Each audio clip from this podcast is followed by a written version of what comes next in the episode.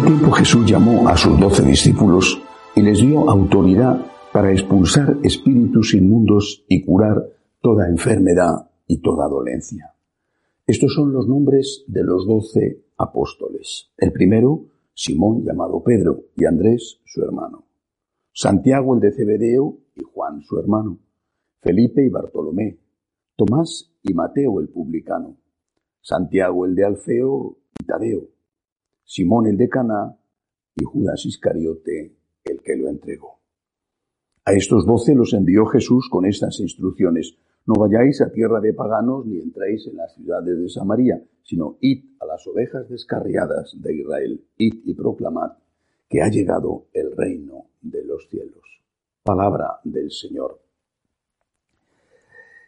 Este Evangelio nos presenta, junto con el nombre de los doce apóstoles, el lado humano de esos apóstoles, hijos de alguien, sus apellidos, Simón llamado Pedro, Andrés su hermano, Santiago el de Cebedeo, o bien gente que tenía una característica, tenía la característica, por ejemplo, de ser un celota, es decir, un miembro de lo que entonces eran los grupos terroristas que luchaban eh, por la liberación política de Israel y que, por supuesto, al haber entrado en contacto con Jesús en el seguimiento de Cristo, habían abandonado el recurso a la violencia. En todo caso, seres humanos concretos, seres humanos con su personalidad, con su mm, carácter, con sus defectos, con sus pecados.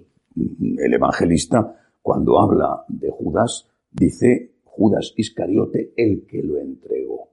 Es decir, reconoce que está hablando, por supuesto, está escribiendo después de que los hechos hayan ocurrido, reconoce que este fue el traidor. Se dice que no se puede amar lo que no se conoce, pero también se dice que cuando se conoce a alguien tampoco se le puede amar. Naturalmente son dos visiones, la, segunda muy pesimista de la vida. No se puede amar lo que no se conoce, pero cuando conoces a alguien resulta difícil a veces y a veces es prácticamente imposible amarle. Bueno, eso no sucede con Dios.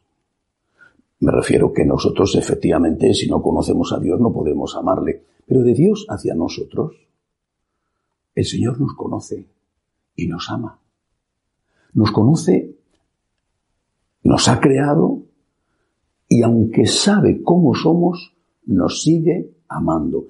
Dios no nos ama porque merezcamos ser amados. Dios no nos ama porque seamos buenos. Dios no nos ama porque eh, Él con su amor está haciendo un acto de justicia y dándonos algo que merecemos. Dios nos ama porque es nuestro Padre, es nuestro Creador, es nuestro Salvador. Dirá San Pablo que si quizá por algún justo se encontraría alguien dispuesto a morir, Jesucristo murió por nosotros cuando éramos pecadores. Eh, cuando los psicólogos, por lo menos muchos psicólogos, insisten en levantar la estima de la persona, lo que llama la autoestima, bueno, a veces, desde mi punto de vista, con métodos equivocados, haciéndoles ver que ellos no son culpables de nada de lo que hacen, eso es un asunto eh, que no entra en este momento. Pero cuando los psicólogos hablan de esto, yo como sacerdote digo, tu autoestima no puede estar puesta en si eres brillante, triunfador, o en si no haces nada malo, no has cometido en tu historia errores o pecados o delitos. Tu autoestima tiene que estar puesta en que Dios, conociéndote, sabiendo cómo eres, Dios te ama. Tanto te ha dado la vida por ti. Fíjate si eres importante que un Dios se ha hecho hombre y ha muerto por ti. Y, aunque ha muerto por todos, si solo hubiera habido una sola persona que necesitara su redención, Dios que nos ama a todos como hijos suyos, pero que a cada uno nos ama como si fuéramos hijo único, Dios hubiera nacido, muerto, resucitado por ti. Esta es tu grandeza. Eres un pecador, has cometido errores, has cometido defectos, incluso en algún caso has cometido delitos. Dios te conoce. Y aunque te conoce, te ama. Tanto, repito, que ha dado la vida por ti. Esta perspectiva que tenemos que aplicarla a nosotros y que es profundamente esperanzadora. Esta perspectiva también tenemos que aplicarse a los apóstoles, porque fue la perspectiva que aplicó Jesús. El Señor conocía a los apóstoles, el Señor es el dueño de la historia, para Él todo es presente. El Señor conocía a los apóstoles, sabía que Pedro le iba a traicionar, pero también sabía que después lloraría lágrimas de arrepentimiento. Sabía que Judas le iba a traicionar y le dio la oportunidad de no hacerlo, nombrándole para un puesto muy importante, el administrador del dinero, rodeándole de afecto, rodeándole de atenciones, destacándole. También Judas, no hay que olvidarlo, se arrepintió. Lo que pasa es que Judas no se perdonó a sí mismo y por eso se suicidó. Pero si una vez arrepentido y fracasado en su intento de revertir la traición, hubiera llorado las mismas lágrimas de arrepentimiento que hizo, que lloró Pedro, hubiera ido no al lado de Jesús, que ya no le era posible, pero sí al lado de los otros apóstoles o de la Santísima Virgen, seguramente que hoy estaríamos hablando de que habría dos San Judas, el Iscariote, y San Judas Tadeo. El Señor te conoce y te ama. Te ama aunque te conoce, aunque conoce tu historia, tu pasado, tu presente y tu futuro.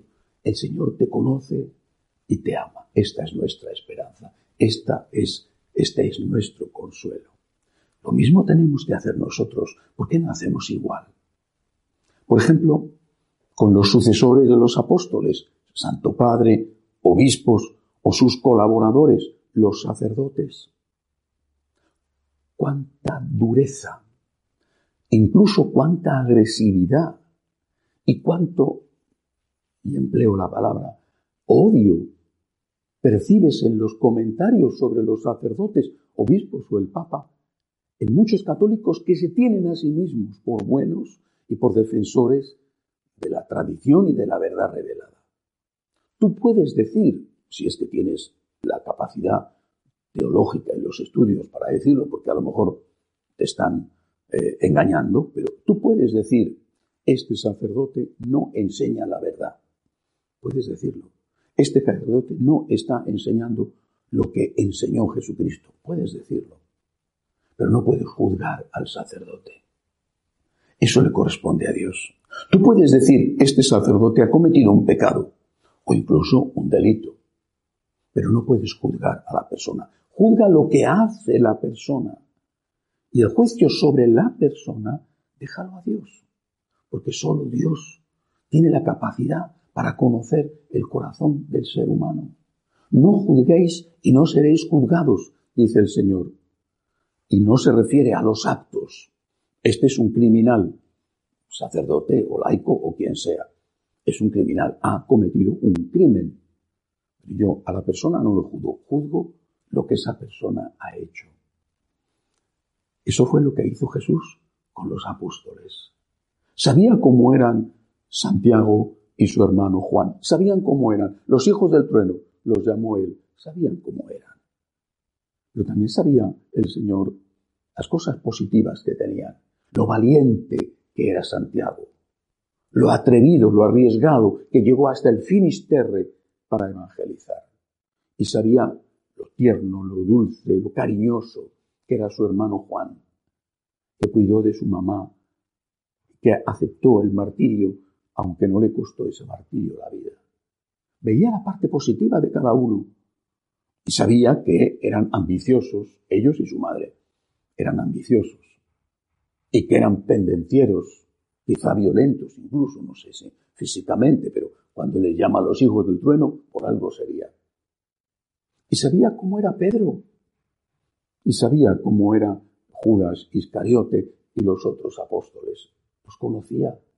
Y conociéndolos, los quería, los amaba. Y los amaba tal y como ellos eran.